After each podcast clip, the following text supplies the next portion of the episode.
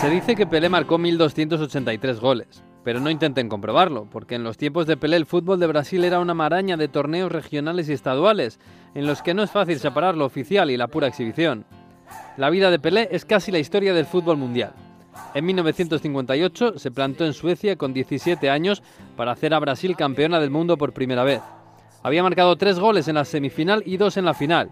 Era el héroe del torneo y acababa con su foto llorando en el hombro de Gilmar, como el niño que era. Había cumplido pronto la promesa que le había hecho a su padre ocho años antes, en el desastre del Maracanazo. Yo haré a Brasil campeona del mundo, le había dicho.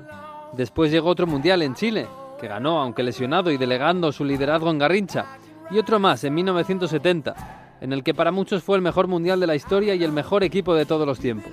Dos décadas de goles y victorias que dieron a Brasil un rey para toda la vida, y una identidad ligada al fútbol que hoy nadie puede cambiar. Un mundo en el que nació el cineasta Fernando Meirelles, el autor de Ciudad de Dios o El jardinero fiel.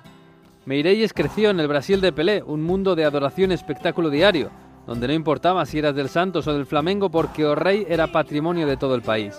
El día en el que marcó su gol número 1000 en Maracaná, fuera de casa, todo el estadio se puso en pie para aplaudir al 10 del equipo visitante que le había hecho el tanto. Meirelles y Pelé se hicieron mayores y cruzaron sus caminos en 2010 el director firmó un cortometraje titulado 1294. La cinta arranca con la voz del propio Pelé. Si pudiera tener un replay en la vida, me gustaría un último gol con la selección. Y el cine está para esto, así que se pone en marcha un último partido de Pelé, una reaparición con Brasil ante la selección de Argentina, nada menos. El estadio se llena y la prensa mundial se congrega para relatar el evento. Pelé tiene 70 años y juega con y contra atletas de 25. Y se nota. Pelé rellena sin glamour su camiseta con el 10 brasileiro, bajito y débil, entre deportistas que no tienen piedad. Sale en camilla en la primera parte entre burlas argentinas. Un periodista dice que Pelé debería estar en el sofá con el mando a distancia y no jugando. Una pancarta le llama el número 2, en referencia a Maradona.